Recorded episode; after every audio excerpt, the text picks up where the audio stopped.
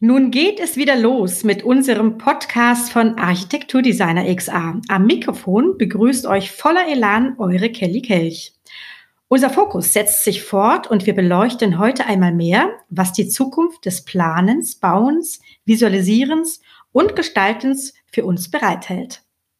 Heute gehört die Bühne einem jungen Architekten, der sich bereits im Alter von zwölf Jahren mit digitalen Medien wie Cinema 4D und Photoshop beschäftigte.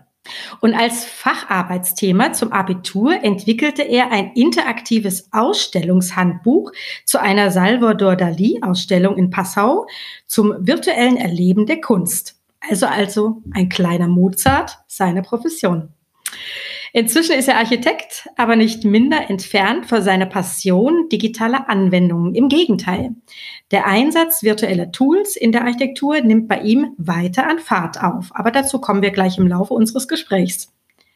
Seit kurzem ist er Mitglied der Association XA Bavaria, wo wir uns auch kennenlernen durften. Denn dort bin ich als Clusterlead für den Bereich Architektur verantwortlich. Unser beider Leidenschaft für virtuelle Medien münden in Kürze in eine sechsteilige Tutorial-Videoserie, in denen er die Vorteile von 3D, VR und AR in der Architektur verständlich und visuell kurzweilig erklärt. Ich hab's gleich. das war schon ein lang gehegter Wunsch von mir, dass wir das endlich ähm, umsetzen und jetzt erfüllt es sich. So, nun genug der Vorschusslorbeeren. Ich darf euch endlich meinen heutigen Gast vorstellen. Herzlich willkommen, lieber Shandor Horvath. Ja, hallo Kelly. Vielen Dank, dass ich dabei sein darf heute. Shandor, bevor ich äh, in unser Thema einsteige, gestatte mir zunächst mal die Frage. Ich habe gelesen in deiner Vita, du hattest eine zehnmonatige Fahrradreise durch Europa gemacht. Was war denn da der Auslöser? Was hast du erlebt? Äh, wieso, warum, weshalb? Ach, das war sehr privat eigentlich, äh, wieso ich ähm, wieso ich auf Reisen gegangen bin.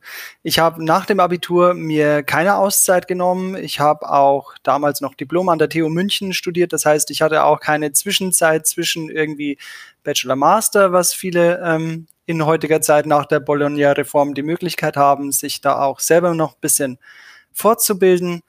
Und ähm, und ich dachte mir einfach, ich nehme mir nach einer kurzen Periode der Arbeit äh, an der TU München und auch bei einer ähm, Unternehmensberatung für Nachhaltigkeitszertifizierung, da war ich eh gerade so im Umbruch und dachte mir, ähm, bevor ich jetzt mit einem neuen Job anfange, verwirkliche ich mir diesen Traum, dass ich mal längere Zeit auf Reisen gehe, auf meine Walz gehe sozusagen und bin dann mit dem Fahrrad von München aus gestartet, bisschen, also ohne Ziel, ohne Plan, durch die Schweiz, durch Frankreich, dann quer rüber bis nach Ungarn und dann wieder zurück und an die Côte d'Azur. Also es war nicht so von A nach B, sondern es war ein einfach mal ein Herumreisen und sich äh, selber ein bisschen Zeit nehmen und vielleicht auch Architektur in anderen Ländern mal ganz anders wahrzunehmen und an diesen ähm, Gebäuden mal persönlich mit dem Fahrrad in Slow Motion vorbeizufahren, statt äh, ja so Reiseziele dann mit dem Flugzeug hinzugehen und dann wieder zurück, ohne sich wirklich die Zeit für die Wahrnehmung, für diese Impression zu nehmen. Mhm, stark, mein Respekt, muss ich sagen. Sind ja ein paar Kilometer zusammengekommen, oder? Ja, weißt es waren, glaube ich, 8000. 8000 oh. waren es in dieser, in dieser kurzen ja, Phase. Also die Waden haben es gedankt, auf jeden Fall. Ja, die sind schön gewachsen, nehme ich an, ne? Definitiv, ja. okay, Tanner.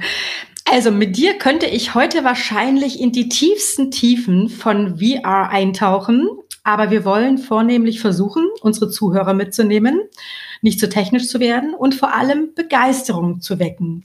Deshalb die erste Frage, eben die Begeisterung. Was begeistert dich an virtuellen Welten in deinem Beruf? Es ist vor allem, dass man die Möglichkeit hat, einzutauchen in seine Kreativität und andere mitzureißen. Also ich denke mal, jeder Künstler hat irgendwie wobei ich jetzt mich selber nicht unbedingt als Künstler bezeichnen möchte, aber trotzdem jemand, ein kreativ schaffender Menschen, ähm, hat ja eine Vision in seiner Vorstellung, hat ja eine, eine, ein Bild, eine Vorstellung von dem, was er eigentlich verwirklichen möchte. Und unser großer Vorteil als Architekt ist natürlich, dass wir mit dem, was wir an kreativen Ergüssen haben, irgendwann wahrscheinlich dann auch ein Stadtbild prägen könnte oder zumindest ähm, diese Architektur auch für, für die Öffentlichkeit zugänglich gemacht wird, zumindest in der visuellen Form. Und dass man frühzeitig schon die Möglichkeit hat, durch digitale Medien seine Kreativität auch anderen mitzuteilen und auch vielleicht weiterzuentwickeln, ähm, natürlich auch mit dem Bauherrn, mit den entscheidenden Gremien, mit, es ist ja immer eine kollaborative Geschichte, äh, unser, unser Fachbereich Architektur. Da sind viele Entscheidungsträger involviert und so hat man auf jeden Fall die Möglichkeit, frühzeitig einzusteigen, Visualisierungen ähm, zu präsentieren und dann natürlich früh in der Planungsphase. Ich komme jetzt gerade aus einer äh, BIM-Fortbildung. Ähm, da geht es auch um die Verlagerung wichtiger Planungsprozesse nach vorne in den Leistungsphasen, um möglichst früh auch Entscheidungen ähm, ähm, herbeizuführen und dass man natürlich nicht dann später im Bauprozess oder wenn es dann fertiggestellt ist, hoppla, ähm, so haben wir uns das gar nicht vorgestellt. Und da bietet natürlich, ob es jetzt VR ist, beispielsweise bei der Bemusterung ähm, von, von Tapeten, ich kann natürlich jederzeit so eine kleine Musterprobe nehmen von einem Teppich. Aber wenn ich das dann im Kontext sehe, ähm, in Bezug zum Raum, ähm, und in der Frühphase merke, das ist nicht das, was, was mich anspricht, ähm, dann kann ich natürlich sehr, sehr früh reagieren, wenn ich einfach diese visuelle Wahrnehmung gleich im digitalen Raum zeigen kann. Hm. Ach, das ist ja was für mich. Freude auf der ganzen Linie. Deine Fähigkeiten erkannte ja auch die TU München, denn dort warst du jahrelang am Lehrstuhl für Architekturinformatik. Also diese Begrifflichkeiten Architekturinformatik Klingt für mich fast ein wenig wie die eierlegende Wollmilchsau. Aber welche Themen gehörten denn zu deinem Wirken dort? Erklärst du es mal. Also eigentlich alle Werkzeuge, die in heutiger Zeit auf einen Architekten in Wirklichkeit auch einprasseln, also mit was sich ein Architekt in der, im normalen Alltagsleben befassen muss, nämlich mit CAD, mit ähm, mit Visualisierung, mit äh, zumindest Grundlagen von BIM-Methodik, aber auch Plotter, aber auch Lasercutter, CNC-Fräsen, 3D-Drucker, alles, was irgendwie ein technisches äh, und digitales Know-how in der Architektur vorausgesetzt, äh, voraussetzt und ähm, eben in der Lehre dann dies vermitteln sollte, das wurde an diesem Lehrstuhl wirklich meines Erachtens nach sehr, sehr gut gelehrt und war von der breiten Masse der Studierenden, äh, ob es die Computerräume waren an der TU München, die waren gerade zu Stoßzeiten, gerade bei Abgaben, alle Computerarbeitsplätze, alle Plotter nonstop im Vollbetrieb. Ich glaube, das, das kennen auch andere Architekturstudierende. Gerade bei den Ab Abgaben ist man froh, dass man ähm, überhaupt noch einen Computerarbeitsplatz erhält oder der Plotter dann nicht besetzt ist. Oder natürlich beim Modellbau ähm, vor allem Lasercutter und CNC-Fräsen. Mhm. Das wurde dort alles zusammen aggregiert, zusammengefasst ähm, durch einmal Professor Richard Junge und später sein Nachfolger, der Professor Frank Petzold. Mhm. Sag mal, Bringst du denn deine Entwürfe auch noch mit einem Stift zu Papier oder geht das alles nur noch ähm, mittels digitaler Tools? Ich bin schon der Meinung, dass es ähm, der Anfangsprozess, ich, also gerade bei dieser Frage muss ich immer an äh, die BMW-Welt denken. Und zwar, also die BMW-Welt in München mhm. äh, von Coop Himmelblau ist, ähm, ich nehme da immer sehr, sehr gern eine Skizze die im Internet etwas rumkursiert äh, von der BMW-Welt. Und das ist wirklich nur ein Hingekritzel, was aber die Architekten sich da vorgestellt haben. Und ähm, dann gehe ich über zu der Visualisierung, zu der digitalen Entwicklung dieses Entwurfs und zeige dann den, ob es jetzt die Studierenden sind oder egal mit wem ich darüber rede, zeige, was dann in, äh, in echt entstanden ist.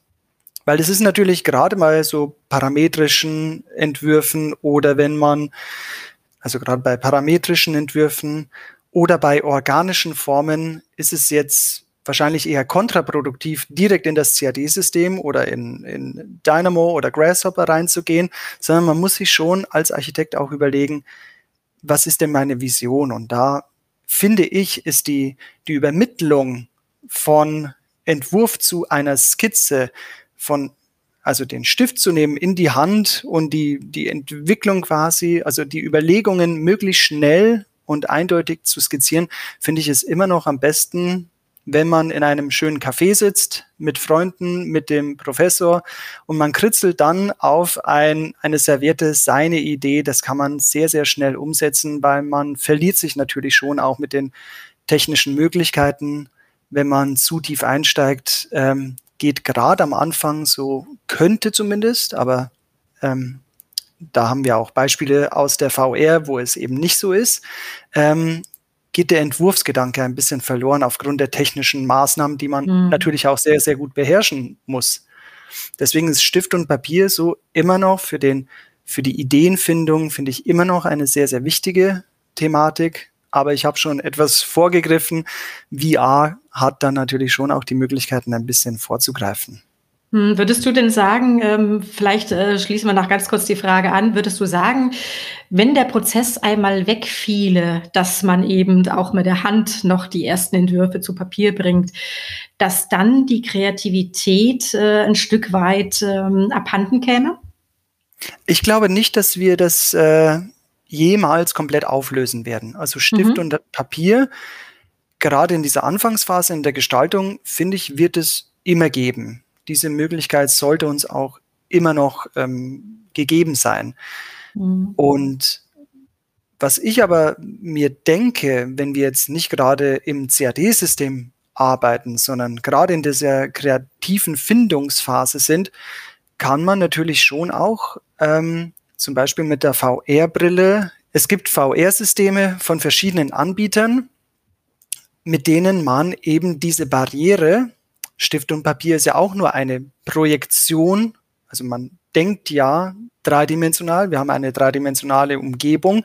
Und wenn ich Stift und Papier benutze, ist es ja trotzdem nur eine 2D-Projektionsfläche mhm. mit solchen Möglichkeiten mit der VR-Brille und wenn ich dann noch ähm, die Controller zur Hand habe, gibt es Software-Tools, Lösungen, die diese Gestaltung in, im dreidimensionalen Raum ermöglichen.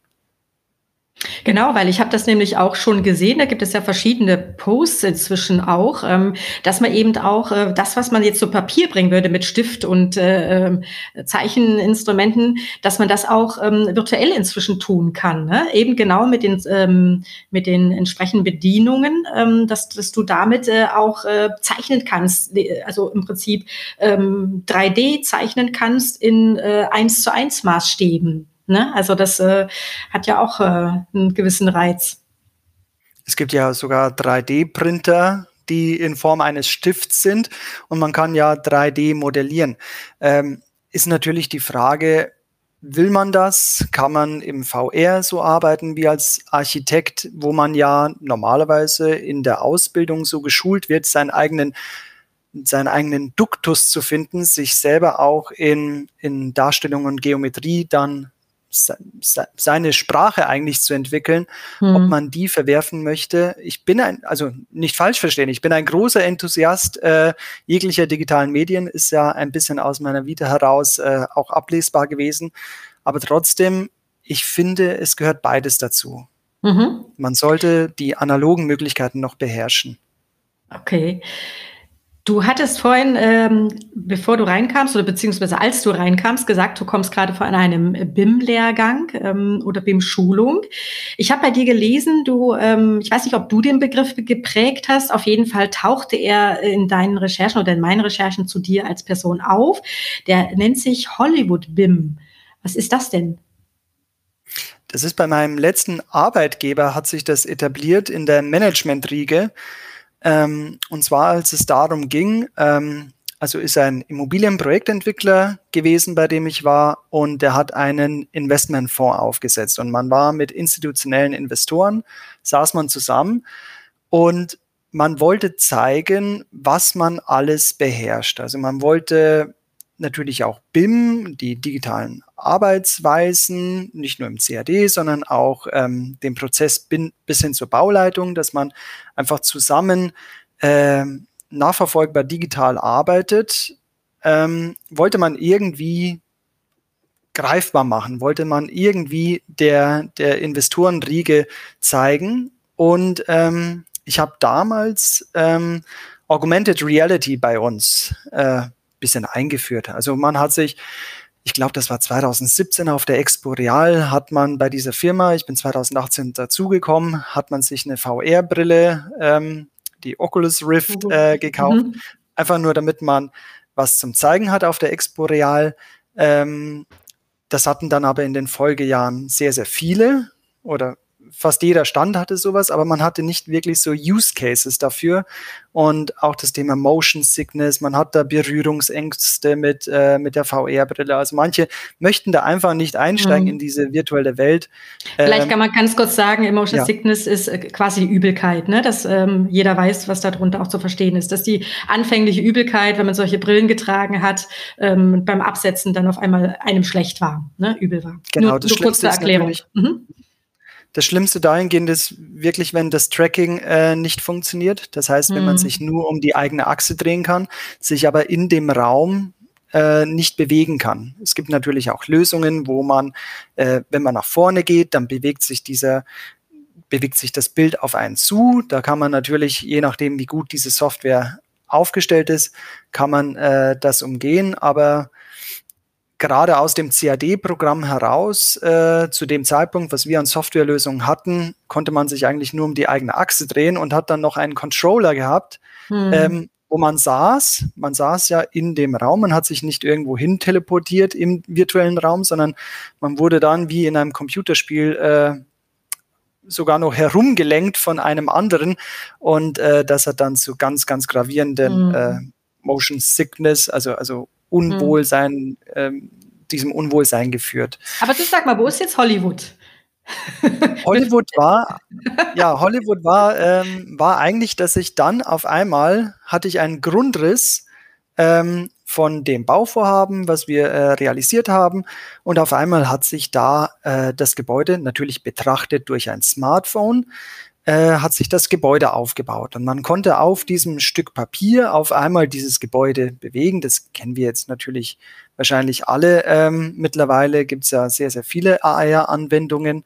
Ähm, aber das war für die Investoren so begeisternd, dass man dieses Gebäude auch also quasi in der Realität dann sehen konnte. Wir haben auch Anwendungen auf der Baustelle gezeigt, wo das Gebäude dann auf der grünen Wiese auf einmal stand und auch getrackt. Das hing ja mit der, also hängt mit der Kamera zusammen, wenn man sich nach vorne bewegt und diese Bilder quasi dann, dann verschoben werden, also die Pixel sich verschieben, realisiert der Sensor, okay, das Objekt muss sich mitbewegen. Und so entsteht der Eindruck, als ob dieses Gebäude dann mit dem Tablet oder mit dem Handy betrachtet, dort wirklich steht. Also wir haben sowas wie ein Hologramm auf einmal und diese, mhm. diese Welt von, Hologramm und Augmented Reality und man kann dieses Gebäude drehen, obwohl es gar nicht da ist und virtuell ist. Das war für die schon so ein bisschen ähm, Spooky. Ja, was man im positiven Sinne spooky, ja. Ja, genau. Du, jetzt bist du seit Juli letzten Jahres BIM-Manager und, wie ich gelesen habe, Leiter für Digitalisierung in einem Regensburger Architekturbüro. Und dabei kamen jetzt auch 360-Grad-Kameras zum Einsatz. Ähm, erklär uns doch mal, was du damit alles gemacht hast und wie du deine Aufgaben in den normalen Planungsprozess integrierst. Also wie gestaltet sich zudem das Feedback auch der Kollegen, würde mich interessieren. Warst du da eher der Nerd der Abteilung oder wie ging das? Hm, Nerd würde ich nicht sagen. Ich äh, bringe schon die Begeisterung mit, äh, was diese Medien anbelangt, aber ich versuche immer es so zu erklären, dass es nicht zu technisch rüberkommt. Ähm, man muss dann immer mit guten Beispielen ähm, also gute Beispiele präsentieren, nicht nur mit gutem Beispiel vorangehen, mhm. sondern da wirklich auch Lösungsansätze zeigen, die sofort greifbar sind für jedermann. Ob es jetzt der 60-jährige Architekt ist, der seit 25 Jahren im Betrieb ist, oder ein Digital Native, der gerade von, äh, von der Schule oder also von, von der Fachhochschule kommt mit Bachelor und natürlich mit gewissen Technologien vertraut ist.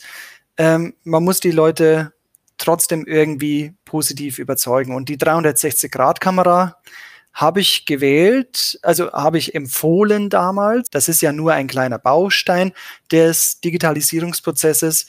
Ähm, habe ich für die Baudokumentation angewendet.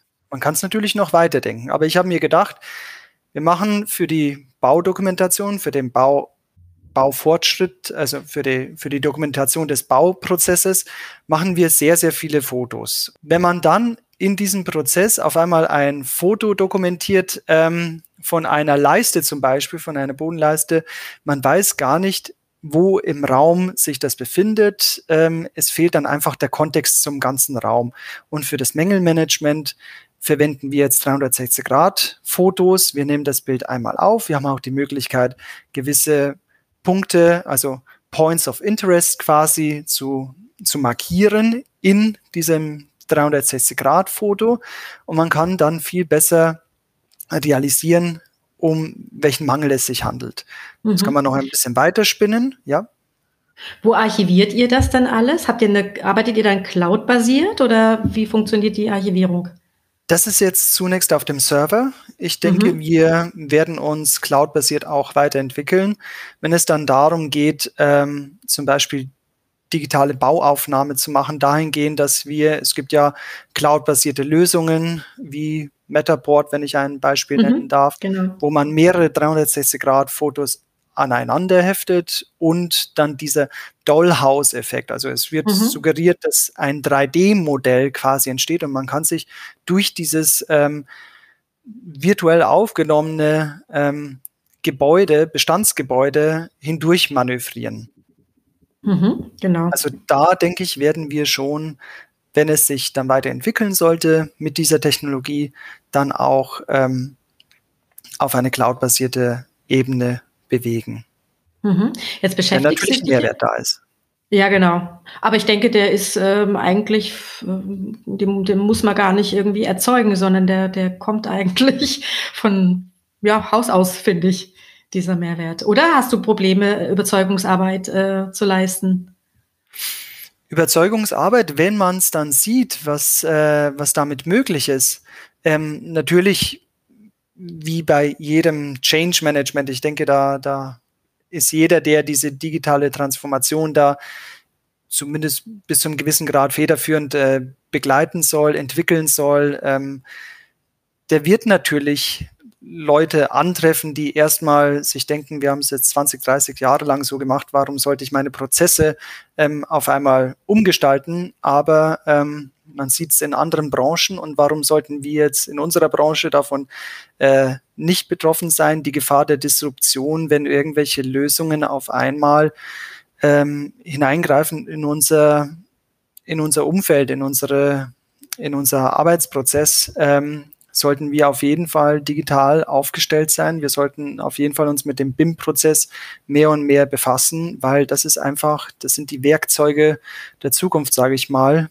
Und mhm. wenn wir gerade in der Architektur auch schauen, seit, es gibt den Stufenplan für äh, digitales. Äh, Planen. Mhm. Es gibt den, es gibt den Stufen, Stufenplan für digitales Planen, ähm, ist jetzt, glaube ich, zunächst ab, seit 2020 nur für äh, Tiefbau und Infrastruktur relevant, aber das wird auch auf den Hochbau sich weiterentwickeln und mehr und mehr öffentliche Bauherren verlangen eben ähm, digitale Planungsprozesse eben nach diesem BIM, ähm, nach dieser BIM-Methodik, um eine Planungssicherheit zu haben, um, äh, um Terminpläne einhalten mhm. zu können.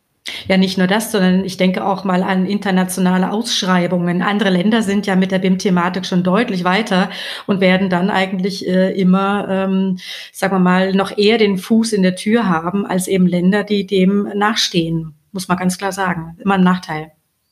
definitiv. Ja. Also wir haben jetzt auch die Elbphilharmonie oder äh, den Berliner Flughafen als Negativbeispiel äh, mhm. angeführt in der Schulung, wo man einfach über künftige Planungsprozesse mal nachdenken sollte, wie kann man Kostensicherheit und Terminsicherheit schaffen und wie kann man vor allem natürlich international aufgestellt wettbewerbsfähig bleiben. Hm. Jetzt hast du gerade schon die Kosten angesprochen. Ähm, versuchen wir doch mal zu eruieren, ob wir sie beziffern können. Was kostet dich denn oder was kostet ein Architekturbüro denn etwas, wenn man jetzt einen BIM-Manager äh, bestellt, der dann auch ähm, entsprechend äh, die technische Ausstattung braucht äh, und eben auch die Software aufrüsten muss? Kannst du das greifen? Ich kann auf jeden Fall ähm, sagen, dass man nicht in den Laden gehen kann und sagen kann, wir hätten gern mal ein Stück äh, BIM-Software. Also das ist oft auch äh, für viele Manager beziehungsweise viele Büroinhaber, die wünschen sich da eine Softwarelösung für BIM. Dabei ist es natürlich, ähm, das ist der gesamte Planungsprozess. Wie wollen wir miteinander kommunizieren? Wie wollen wir miteinander kollaborieren? Wie wollen wir unternehmensübergreifend miteinander ähm, zum Beispiel Kollisionprüfung durchführen. Dann gibt es natürlich für dieses, diesen Bereich gibt es ein Add-on. Es gibt aber auch, ähm, also sagen wir es mal so, BIM ist natürlich ein großer Prozess, den man so in Zahlen nicht beziffern kann, mhm. ähm, weil es einfach so viele Stufen gibt, wie weit ich mich digitalisieren möchte, wie weit ich mit anderen auf dieser ähm, Planungsebene miteinander miteinander kollaborativ äh, zusammenwirken möchte. Und ich bin jetzt auch nicht nur BIM-Manager in diesem äh, mit diesem klassischen Label, sagen wir mal, versehen, sondern ich bin vor allem auch Architekt. Ich betreue auch ähm, alles, was mit digitaler Entwicklung, was mit digitalen Prozessen zu tun hat. Da gehört vielleicht die 360-Grad-Kamera oder die Visualisierungssoftware, die jetzt auch neu alles eingeführt wurde, äh, gehört jetzt vielleicht im klassischen Sinne gar nicht zu diesem äh, BIM-Arbeitsprozess dazu, würde man meinen. Ähm, sondern es sind immer so, so, so kleine Bausteine, die dann aufeinander aufbauen. Deswegen, ähm, ich bin da gar nicht so der BWLer, um zu sagen, ähm, was kostet mich das Ganze. Ich denke, das ist ein längerer Prozess der Unternehmensentwicklung, was einfach sehr, sehr individuell sich von der, von der Größe des Unternehmens, von der Art des Unternehmens und von, den, von dem Leistungsspektrum her ähm, ganz, ganz groß diversiv unterscheidet. Mhm. Du, in unserem letzten Gespräch erzähltest du mir, du hast dich für eine Professur beworben, die das Gestalten von und mit Extended Reality ähm, innehat, sozusagen. Wie stehen denn die Chancen? Hast du schon was gehört? Und was möchtest du, wenn du sie denn bekommst, ähm, erwirken? Leider noch nichts gehört. Ähm, es ist letztes Jahr zwar ausgelobt worden, diese Stelle für Oje. XR. Ähm, und Corona ist jetzt nicht unbedingt äh, produktiv oder, oder ist jetzt nicht unbedingt äh, förderlich für äh, die Beschleunigung von Prozessen. Im Gegenteil wurde mir bereits bei der Nachfrage bei der Berufungskommission gesagt, dass es sich wahrscheinlich noch etwas länger ziehen wird. Ähm, generell diese Bewerbung ähm, ging parallel einher mit der Bewerbung auf diese Stelle des BIM-Managers. Und ähm, ich dachte mir in meinen zarten jungen Jahren von gerade mal jetzt damals 34 Jahren, versuchst es halt mal. Ähm, das mhm. Interesse ist da. Ähm, an der Hochschule auch schon ein bisschen mehr mitgewirkt als nur als äh, äh, Studierender. Und ähm, was ich da eigentlich bewirken möchte, ich hörte bei dieser Fachhochschule, bei der ich mich beworben habe, ist es ein bisschen schwierig mit der mit den digitalen Prozessen und da fängt es auch schon an mit dem CAD ähm, was da einfach als notwendiges Übel vielleicht abgetan wird, aber so wirklich gelehrt im tieferen Sinne kommt da gar nicht dran. Und mhm. da ist diese Stelle, die ausgelobt wurde, Gott sei Dank, dass sie die, dieses Potenzial oder diese, diese Wichtigkeit für dieses Thema erkannt haben. Ähm, da möchte ich auf jeden Fall Grundlagen vermitteln.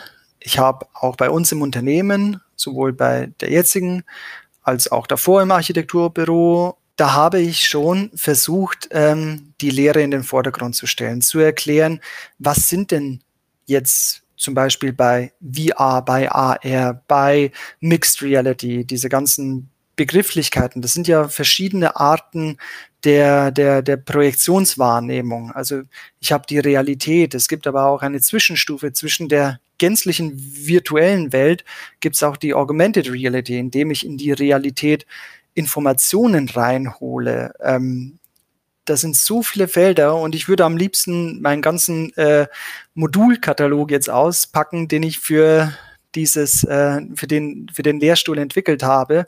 Aber ich glaube fast, das sprengt den Rahmen. Da glaube ich, kann man mhm. lieber in die Tutorials einsteigen, die wir ja miteinander entwickeln wollen und ähm, genau. und online stellen wollen. Das orientiert sich nämlich sehr sehr stark an dem, was auch in meine geplante Lehre dann Einzug halten soll. Ah, da hast du es nämlich gerade schon angesprochen, wie erwartet, als ob du es gewusst hättest, dass das meine nächste Frage ist, denn ich würde eben ganz gerne nochmal auf die eingangs erwähnten Videotutorials äh, zu sprechen kommen.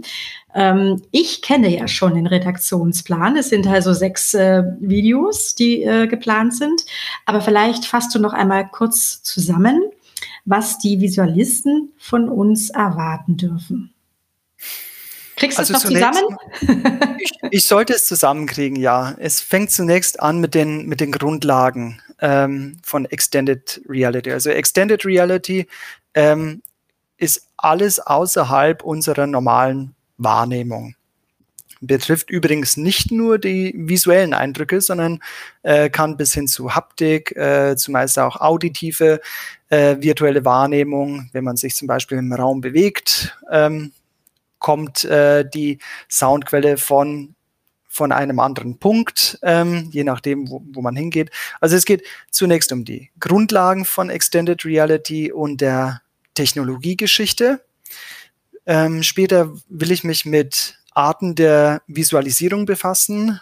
Als nächstes will ich mich mit der 3D-Visualisierung direkt aus der CAD-Software, aber auch mit, ähm, mit Unreal Engine und mit Unity beschäftigen.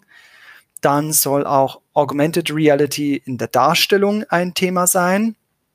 Das, wie schon angesprochene, Entwerfen in der Extended Reality, vor allem aber auch im VR. Das heißt also, dass wir mit der VR-Brille, mit den Controllern unsere, eigentlich unser, in unser CAD-System eigentlich einsteigen. Also, dass wir in der 3D-Planungsumgebung uns befinden. Und zu guter Letzt, nein, eins habe ich vergessen, Verzeihung, ähm, Drohnen haben wir übrigens auch bei uns im Architekturbüro. Drohnenvermessung äh, über Fotogrammetrie, also die digitale Bauaufnahme über Drohnen.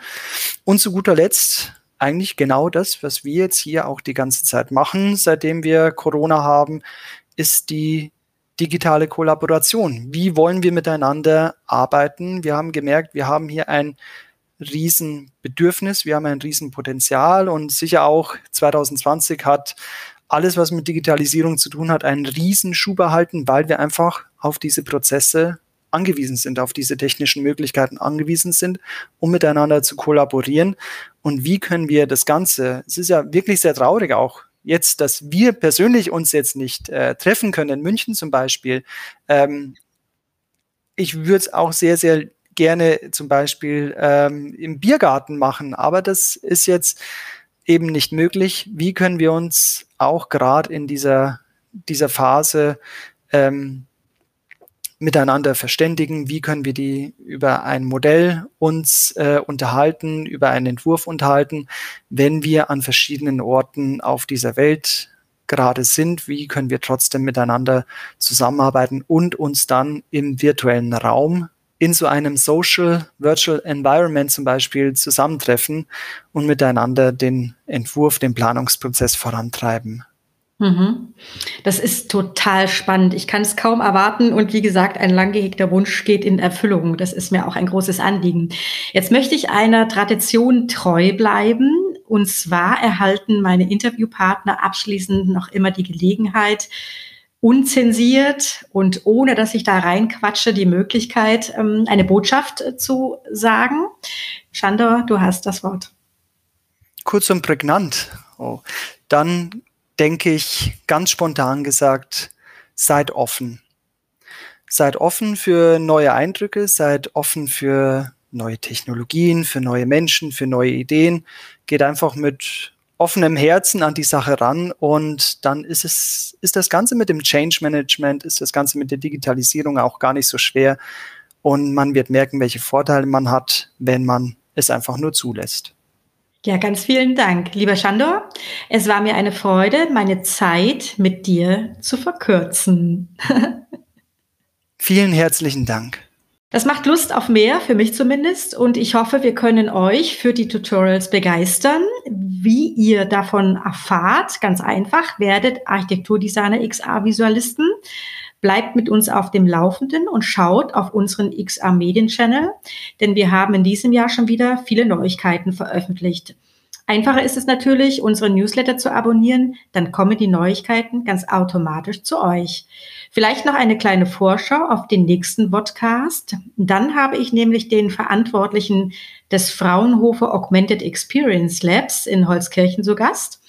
Hierzu haben wir in unserer Kategorie Learning from Others bereits ein Video von äh, dem Institut veröffentlicht. In diesem Sinne, macht es gut, achtet auf euch und ich schließe mich Shandor an, pflegt einen offenen Geist. Eure Kelly. Macht's gut.